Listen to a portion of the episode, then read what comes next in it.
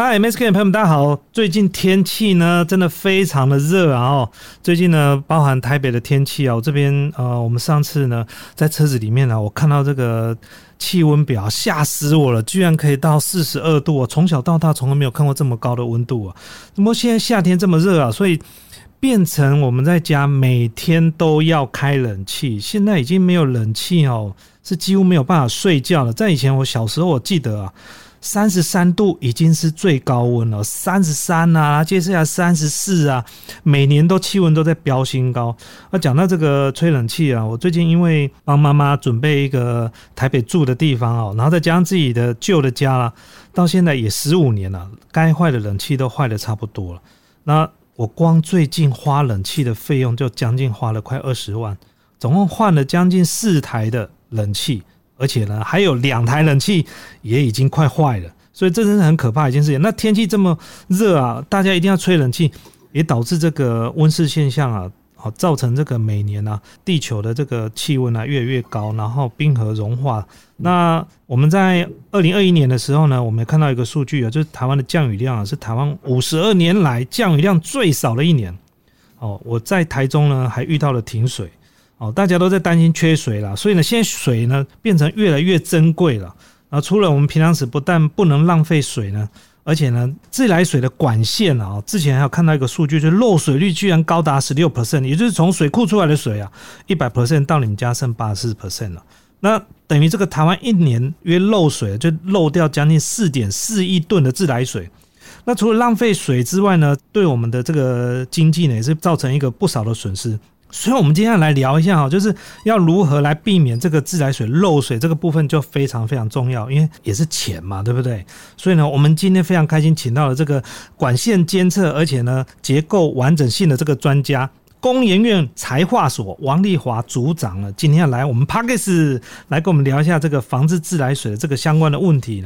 听说现在这个管线呢，可以用 AI 侦测来知道说，哎，我们的水管到底哪边有漏水吗？真的有这么厉害吗？我们现在欢迎这个财化所的王丽华王组长跟我们大家 say hello 一下。嗨，Alan 你好，那个各位听众大家好。嗨，王组长你好，今天非常开心，有荣幸呢可以邀请。你上我们这个节目了，来聊一下这个东西哦。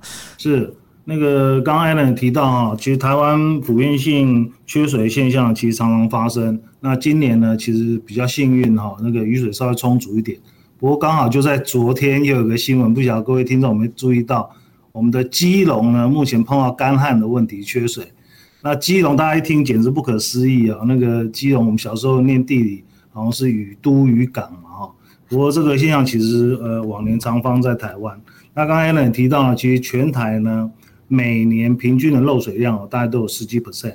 虽然台湾最大两个公司台水公司跟这个北水公司都很努力，一直在降低这个漏水量。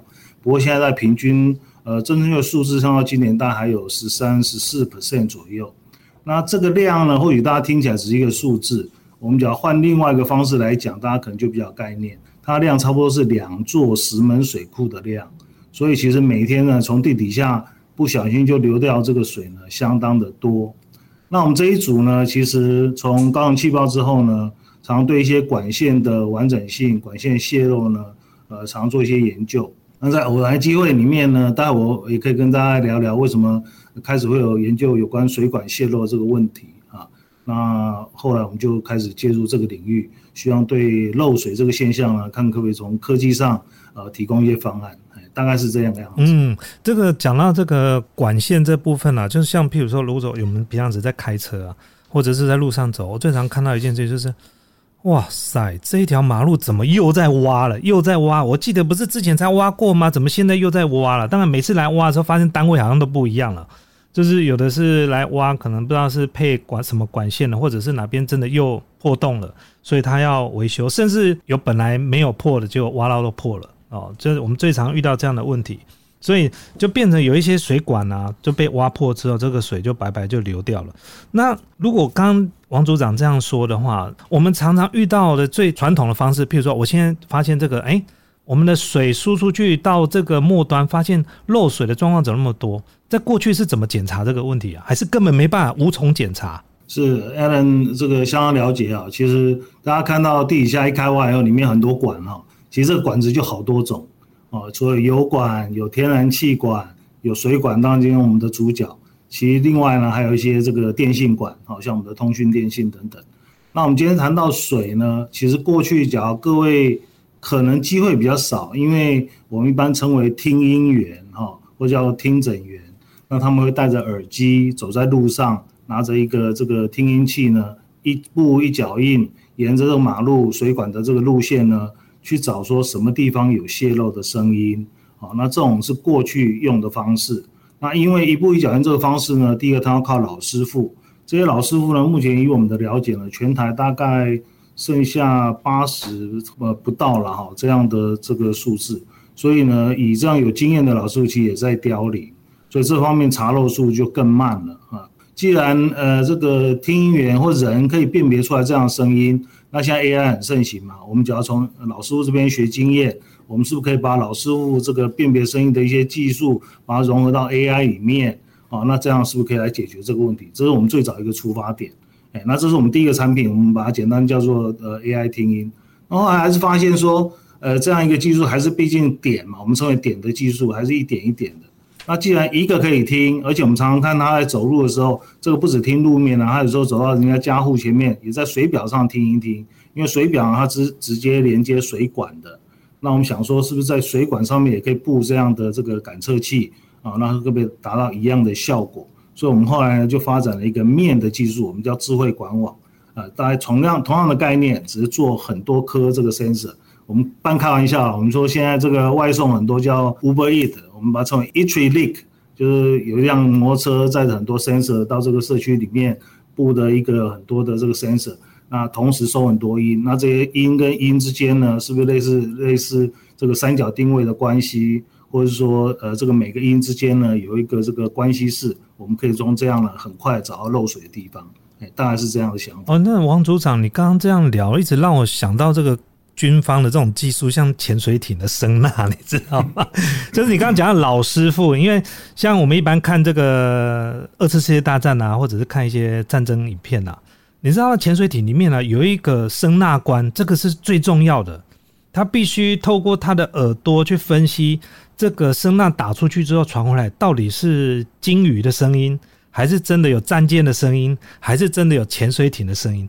那您刚刚讲的这个老师傅，他以前是用声音去听，说变啊这个地方很有可能有漏水或水管破洞，是这样子吗？用声音啊？是我们这整个。呃，技术的核心都在听声音，那辨别声音，那有时候因为埋声或者这个呃土壤的介质呢，它有不同化，有时候收到音其实太微弱，那就不容易辨别。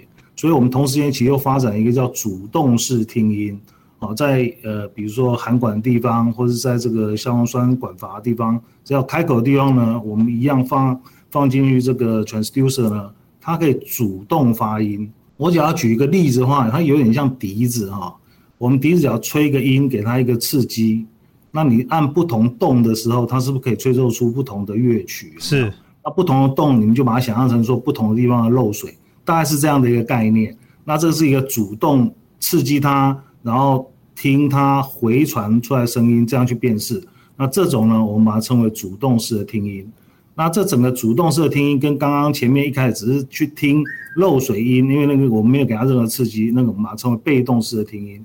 这个主动式听音最早 idea 就是刚刚 Alan 提的，我们其实最早就是从鲸鱼发声的这个概念来的，就是声呐嘛，对不对？类似像声呐的方式。那刚刚有提到就是声音，所以这个要去收集跟收录非常非常多的声音，才有办法把它建成一个资料库。哎，而且水管的管线跟口径还有水压都会影响到声音，不是吗？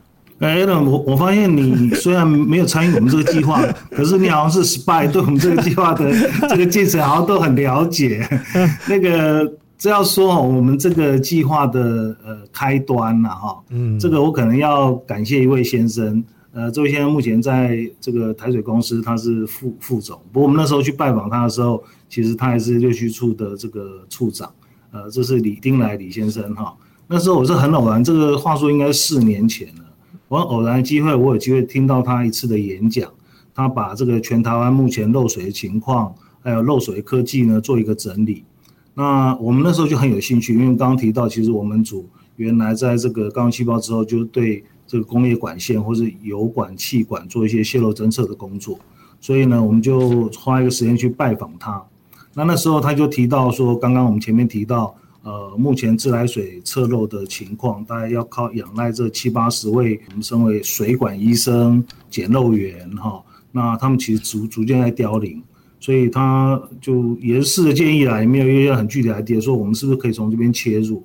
那我们的同仁呢，其实也很努力，他就跟着这个老师傅呢，一步一脚印，去看他平常第一个先他怎么怎么工作的，哎，然后他看就是每走一步就收一个音。那那个时候呢，其实还没有像我们现在的系统这么方便，他就是靠他的经验，直接戴着耳机在一边走就直接在听，那他觉得比较怀疑的地方都要多听几次。那大部分也会在夜间来呃巡巡检，因为夜间相对的外面噪音比较少少还比较少。那从这样一步一脚印开始收音，到目前为止，我们已经收了大概数万笔的这个听音的资料。那听音资料你判断以后，最后总是要一翻两瞪眼嘛？你到底到底你对了没有？就像江护士说你的算命一样，你到底结果对了没有？我目前大概已经有将近四百口的这个真正开挖记录。哎，我目前大概可以到百分之九十五以上的正确率哦，所以你刚刚说的没有错，真的是一步脚印收收集这些呃讯号声音来的。所以它必须要有一个资料库，然后您刚好讲一个主动跟被动，而且刚好讲到说夜间，哎，夜间的用水量不是比较高吗？所以它的很多的，就像刚刚讲，它的资料库啦、声音啊，这个有点像我们这样讲，我们一般人我们有指纹，对不对？声音有声纹。是，这是它的坡形啊，然后进去比对，所以你们这个是收集完之后，还要再丢到大数据去做分析，对不对？是，然后再把这个相符，譬如说符合漏水的状况的声音呢，把它归为一类，然后正常的归为一类，之后再让它电脑用 AI 自动去侦测，只要主动发生这个声音是属于漏水那一类，很有可能就漏水了。欢迎 Alan 加入我们这个研究团队，完全很有 sense，不是这样子吗？那个我想在讲正式学理之前呢，那个看看呃听众是有这样呃兴趣哈，我试着播放三段的这个就是我们平常收音收到的这个录音档哈，对，那请大家判断看看，看看这个声音你听出来它是有漏水嘞，还是没有漏水？好，那这样大家可能更能直接感受到刚刚 Alan 讲，当你听到这个声音以后，到底要判断它大小声呢？还是判断它这个声音听起来像唱歌的声音呢，还是怎么样？好吧，或者这样大家是不是更有感觉？好吗？好啊，好，那我们试着来播第一段的这个声音，大家记得是要第一段，但我们来再公布答案。好好好。OK，那第一段大家记得大概是长这个，那我们接下来放第二段的声音。好，这第二段的声音，接下来我们看第三段的声音。好，那一二三，大家不晓得有没有印象哈？那个我们在问听众之前，就先问 Alan 哈，你觉得哪一段是有漏水的呢？只有一个是漏水吗？呃，有一个漏水，有一个没有漏水。那有一个呢，其实是很难辨别。那后来证明它是漏水的，因为第一个跟第二个声音真的太像了。是。那第三个声音比较特别，我觉得可能是第三个是漏水的，是吗？三分之二的答案，你知道？答对了三分之一，但是你很厉害的是，第三个是很难辨识的。第三个是很难，反正是第三个是很难辨识的。对，那正确答案是第一个是漏水音哦，第二个是没有漏水的声音。OK，第三个是很难辨识，那可是它最后开发出来是有漏水的声音。哦，所以你看嘛，第一个跟第二长得非常像，但是呢，我们的耳朵听起来其实几乎是一样的，只是声音比较长跟比较短而已。所以这个还是必须要透过电脑去分析，AI 去分析它的波形啊，或者是声音，然后去做比对，才有办法知道。但是您刚讲的第三个，反而是我觉得跟前两个比较不一样的。但是因为我们有一个基数可以去比较到底哪一个是，所以我只能猜第三个。所以你讲的非常好。所以我们在讲 AI 之前呢。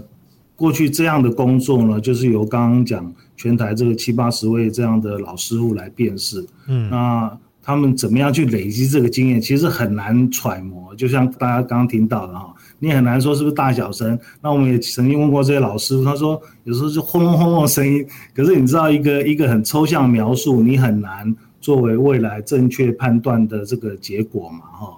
那我们后来就是收集这样很多声音以后，用标准 AI 的方法来 labeling。那其实这牵到一些 confidential，其实我们还做了一些前处理的工作。因为你在收的时候，其实不会像刚刚那个声音那么单纯。你有时候一台摩托车过去，哦，或甚至旁边有电器箱，有一些电器的杂音，哦，甚至有一些呃车辆啊、火车啊这些声音，这些声音我们都要在听的同时把它排除掉。那排除掉以后呢，就由过去老师傅的辨识跟真正开发以后结果来做，让这个 AI 来学习。所以最后这个 AI 到底它听到的呃判断的基准到什么？说实在已经不知道了。但是经由这样数据累积，我们目前的成果是越来越精准，哎，可以判断到百分之九十五以上这样。那它这个收音呢，我比较好奇，就是您刚刚讲的老师傅，他是用那个类似像那种侦测在马路上面走，对不对？一步一脚印，那有点像那个 好像在扫雷，你知道吗？就是那个金属探测器这样子。但是现在以现在的科技来讲的话，呃，我们这些声音的收集还是用这个方式在收集吗？还是有其他的方式可以更精准的？譬如说有探探针，还是什么方式可以伸到水管里面去收集这些声音吗？是的，听音的部分就像你刚描述啊，其实蛮像医生听诊的那个听诊器。那前面的听诊器呢，我们把它放大以后去听呃地面声音，然后前面耳机的部分就是我们现在做的。那我们现在把它呃 AI 化以后呢，其实它在路上行走的时候已经不用戴耳机了，嗯，所以它可以更安全。因为有时候你戴耳机，搞不好车辆来你看不到。而且更大一个好处，它完全数位化以后呢，它可以随时回播，可以多次的这个判断。那另外更好的好处是，当你在走一步一脚印的时候，其实你在什么地方测到数据呢？配合 GPS 呢，就把这个位置的这个呃音频呢，就把它存下来。好，这是我们现在这个技术的一些优点。那刚 Alan 问到说，同间是不是有很多的技术？其实呢，国际上有关测漏技术不断的推陈出新，都会一直出来，甚至每年都有不断的这种技术厂商来推销啊，来来这个呃竞争，或者希望呃这个漏水项都可以改善。那我们这个技术呢，就 AI 这一部分呢，最大的改善呢，就是从过去这个人工经验判断变成 AI 的判断。那刚我提到说，我们后来还发展第二代产品，就把它朝向面面来发展。那这个呢，相对于目前的一些技术，各位不晓得有没有听过叫智慧水表？就是现在在很多水表上面呢，过去水表大家就会收钱啊，收水费嘛，哈。那现在智慧水表上面，它也可以看一些呃压力或流量。那综合一个社区的所有的这个水表加总起来以后，它可以用这个质量守恒的概念呢，呃，去推算。那目前我们是因为从刚单点这个呃 AI 判断的效果不错，我们现在去做广布，而且它部件速度很快，所以我刚开玩笑说，我们把它称为叫呃 H Link，有点像 Uber Eat 这样，很快就可以布点。那它的好处是这样，很快布起来以后呢，可以从大范围的面积里面先筛选出一个小区。各位设想一下，一个社区哦，比如一千人社区，其实这边即使有漏水，那你很难一下子缩小到一个范围，光这一点就要花很多的人力。那缩小到一个小的人力范围之后呢，我们再用刚刚的听音器去做精准的定位。哎，那这个提到是点跟线，另外其实我们刚刚提到我们有点线面的这个技术，线的部分呢，就特别说有一些干管比较大。或者说，有时候刚刚讲埋声可能比较深，你从地面上去收音呢，可能不是那么清楚。这时候就像那个 Alan 提到的，我们可以从两边可以插入的地方呢，插入两个感测器。它有一点像我们在高速公路上雷达测速那种原理。嗯。啊，当你水管中有一个漏水音蹦出来的时候呢，它会往两边的 sensor 传递。那因为它位置可能在不是在正中间嘛，可能偏左边一点，所以跑到左边的 sensor 呢速度比较快。跑，右边呢就比较慢。那用这个时间差呢，就可以去定位呢这个呃真正发生泄漏的地方。对对对对。那我们这个技术呢，又跟一般技术最大差别就是刚融合了主动式的发音。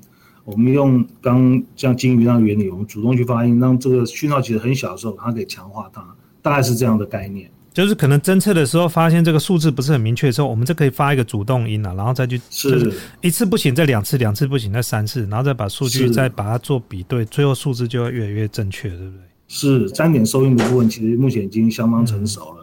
那几个大公司也密切在跟我们接触。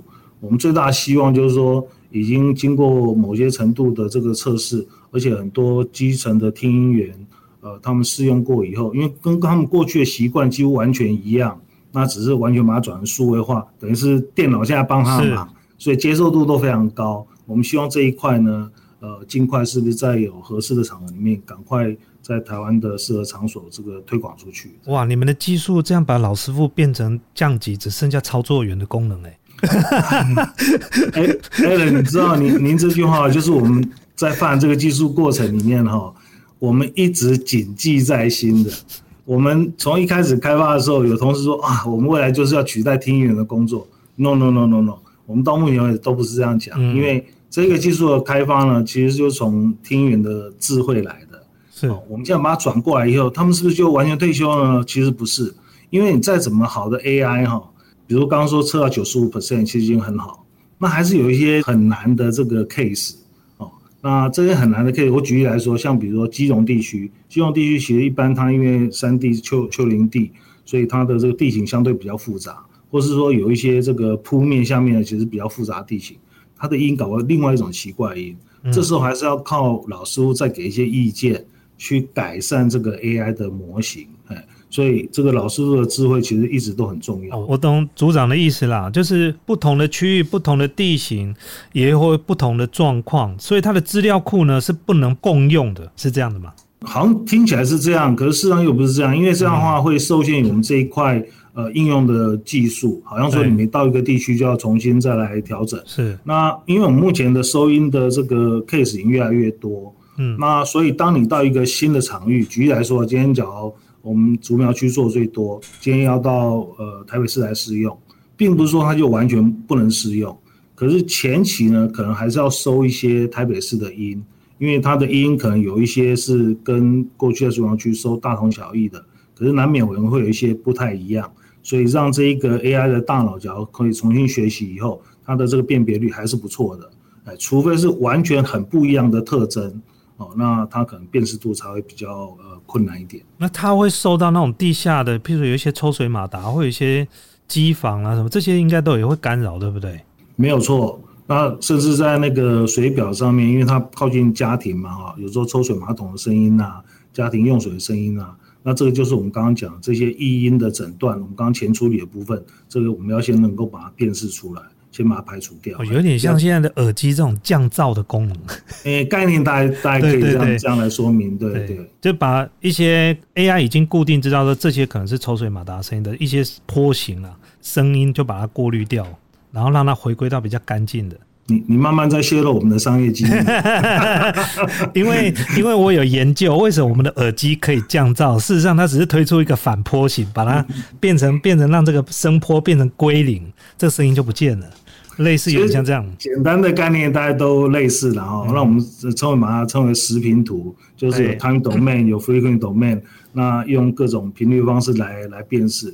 好，王组长现在讲的这部分呢，我的程度已经跟不上了，我就不要再自己 不要再卖弄了。我还想要请教一下，就是那我们现在这个设备这样子开始使用啊，那它跟我们过去传统的方式在找这些呃漏水水管漏水。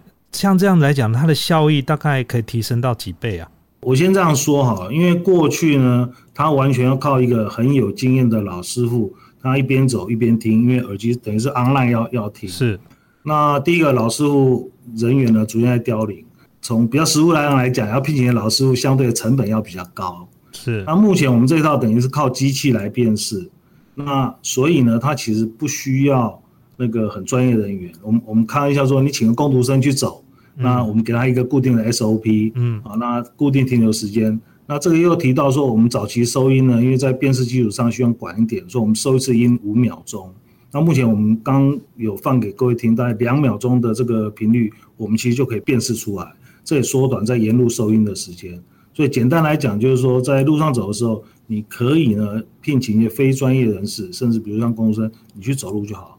那这有什么样好处呢？就是因为过去要专业人走。这个人数少，你现在可以聘请比较多的人，所以在整个巡管速度上可以大幅增加，或者说你有多少人，其实大家就可以增加多少的倍数，啊，这是第一点。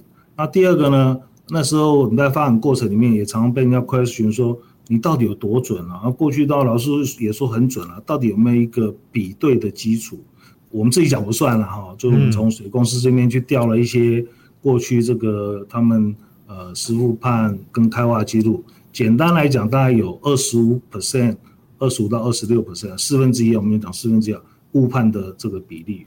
那我们目前呢，在特别在竹苗地区已经到达九十九。那全省的话，大概因为全省目前做的 case，呃，除了中央区，其他地方还有限啊。当然有一些地方不可否认，也有也有七八十 percent 的啦，就稍微低一点。就像我们刚刚讲，AI 有要多一点 database 嘛，那呃比较好，平均大概都有九十五 percent，所以九十五相对于七十五。就是它的准确度其实相对提升，因为这个准确度哦，这个牵扯到这个 money，你知道吗？因为准确度如果不够准的话，你光开挖了这些费用跟人力啊，就要花非常非常多的钱。您真的非常增加，哈，没有错。对，因为我呃，我看到钱我就会很敏感。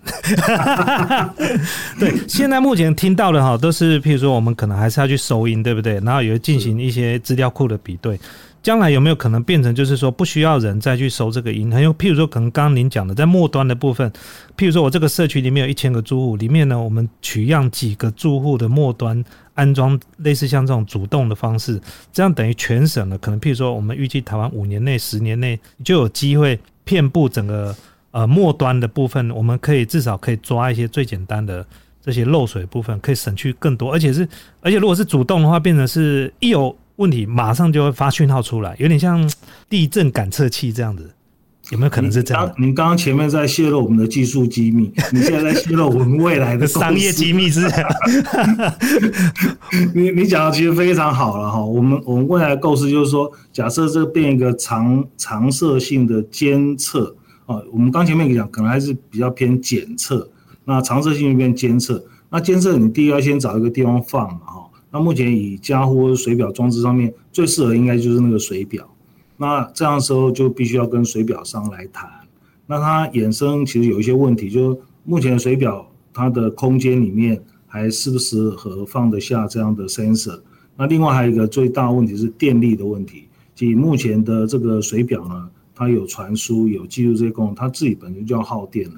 好，那再加上一些我们的额外的这个 sensor，它的电力呢可能就不足以。支付，这都未来要克服的问题。不过你讲的没有错啊，就是 eventually 我们还希望朝这边去发展。嗯，那目前阶段性呢，其实假如说可以增加人员巡检，那或是用广布的这个方式。就可以很快速，至少已经比目前巡检速度要呃增加快速很多，这样查漏效果其实就可以增加很多了。哇，这个我听到这个都是商机耶！这个如果技术成熟了，是不是还能外销啊？这是技术直接输出到其他的国家这样子。我发现你不但很有 sense，而且都很能预测。I'm sorry，我是商人。我们就在今年，其实已经跟一家这个厂商呢签订呃技术合作的一个一个合约。哈，那跟这位厂商合作主要的目的呢，它是刚刚这种听音器的一个国外的代理商，所以我们这个技术当在国内呃测试成功之后，那场域上也越来越广之后。就可以用这样的经验呢，透过他们的 channel，把这样的这个装置呢，呃，经由国外这样产品呃外销出去。那他目前很有兴趣的是想要去布这个东南亚国家的这个商机。那我目前做也有两种 type 的产品啊，一个是直接是这种呃一个模板，直接就贴在原来机器上面，因为原来这种听音器其实很多厂家都有在做哦。那像我们做的是 A 厂牌，刚刚我们签约是 B 厂牌，甚至还有 C 厂牌的厂家。所以，我们这样的模组啊，其实可以适用在不同的厂牌上面。那使用上也很方便。第一个，这个使用上的习惯跟过去听音源使用习惯其实没有什么差异。那它只要把这个耳机插上去，把这个电线的讯号连接线接上去，其实就可以 work。然后它的讯号一边走的过程里面，就可以上传到我们云端。然后我们云端呢，就可以跟它判断出结果。那甚至假如他手边有这个 iPhone 啊或 Pad 啊这种手持式的装置，也可以直接显示出来结果啊，所以没有错，这就是我们未来商业布局。对，其实不是装置归装置啊，最贵的部分还是在 AI 的解析的部分了。这部分应该是资料库其实是最贵的，因为很多的商业模式都是开发出一些产品之后，最重要的还是在核心的技术部分了。对，就是你空有这些听呃听收集声音的机器，其实好像还不够。还是必须要这些技术的分析，对不对？所以最后诊断这一块，我们希望还是掌握在我们的手上。这样哦，那我们目前台湾有哪一个区域是目前你们觉得最有成就感，抓到最多漏水的？你们是台湾现在目前是哪一区域最严重啊？其实目前台湾基隆啦、高雄啊、台中，其实漏水比例都还偏高。讲实话，我们目前的产品其实还是在研究开发期，是，只不过说它的效果。真的相当不错，其实我们都还没有正式做商业推广，目前已经很多厂商来 approach，是。那我目前收集最多的这个数据，就是如我刚刚讲，其实还是集中在竹苗区。那因为在做竹苗区的这个过程里面，那因为很多其实说，哎，这样很不错，也借一台我们来试用看看。所以我们在其他呃县市里面有一些比较零散的数据，但是比较没有全面。那全省平均起来大概有九九十几 percent 的正确率。那当然不可否认，有一些比较困难的地方还是有七八十 percent。主要的原因应该是因为目前收音的这个 database 还还偏很少。嗯，不过现在目前听起来还是属于比较像像呃公共区域啊，譬如说我们马路上面下面的这个水管啊，那一般像私人的大楼啦或者水塔这一部分，现在目前还是没有在还没有到这部分嘛，对不对？我们目前还不做加护服务的部分，嘿，是。当然，这个呃技术发展出来，原理应该是一样，嗯，啊，比如做成更小型或者是更经济化。假设加护要购买的话，应该也可以服务到加护里面。只不过那时候的收音特质可能要重新听了，因为大家可以知道，墙面其实跟我们现在这个马路的铺面其实是不太一样。不过就我这样直接推测，应该是好车一点，因为它的墙面的厚度其实比较小。对，比较小，而且呢，它不过它的水压比较不是那么稳定，除非就是它的主要的，譬如说水塔下来的这个水水压才有可能。不然一般到家家户，你你没有在用水，其实也不知道它到底有没有漏水，对不对？没有错，没有错。其实你你这个就让我想起一个也也算小故事啊哈。其实我们这样去讲，好像就是听音嘛，然后就辨识。其实这个音哦真的奇奇怪怪的。我讲一个故事，其实我们在开发初期有碰过一次。那我们同事辨识以后，发现是有一个比较特别的声音。那同事那时候这一块还没有完全 AI 化，那他自己初步判断，觉得那个应该是天然气管流动的声音，所以他那时候有适当提醒说，因为要开挖嘛，要验证嘛，哈，说这下面或许有瓦斯管哦。那后来是挖开过程，真的是在上面就有一条瓦斯管，所以好在有这样的提醒，要不然。那个真的挖下去，其实就跟您提的，就地下有很多管线，有时候开发方意外就是这样发生。这是属于公共安全的这个问题啊，没有错。那现在目前我们只能侦测水管吗？其他的有没有？譬如说刚天然瓦斯还是什么这些有办法吗？呃，这个技术是用在这个呃水管上面。对。那我们目前针对油管气管有另外开发的技术。哦，我们称为 LDS，嗯，那有些原理类似，有些概念不太一样。只要简单讲，油气管我们有另外技术，大概分类两大类。第一种可能跟刚刚那个水管线的那个蛮像的，就是你有个声音跑出来，那往两边跑的速度不太一致啊。这个我们一般在油气管线那边称为负压力波，它产生一个波。那一样讲那个波形太微弱的时候，我们可以施以一个这个主动式的声波。那主动式的声波那一块呢？我们目前还在做比较大的突破，因为刚刚金宇一讲啊，那可能几十公里的传音，对啊，都知道要传一个音在管路里面，要传几十公里，其实不是一件很容易的事情。哎，那这一块我们还要做突破。嗯，所以这个现在目前 AI 真的是非常非常厉害了，就没想到就是 AI 可以侦测天气，可以侦测很多东西，没想到现在连管线都可以透过声音的分析来去分析说，啊，水管哪边是漏水的哈，水管破裂的地方，然后可以做到一个最精准的修补的一个方式。王组长，那我们今天有没有什么要特别想要跟我们说的？就是我们目前还是用人去走嘛，哈，对，未来呃，希望是不是有一些自动载具？就可以走，也可以加快速度，还可以避免交通安全。这是我目前还在计划中。还、啊有一个方法啊，装在那个啊，这个我们台北市不是每次接到的时候，早上都看到有车子在那边扫地吗？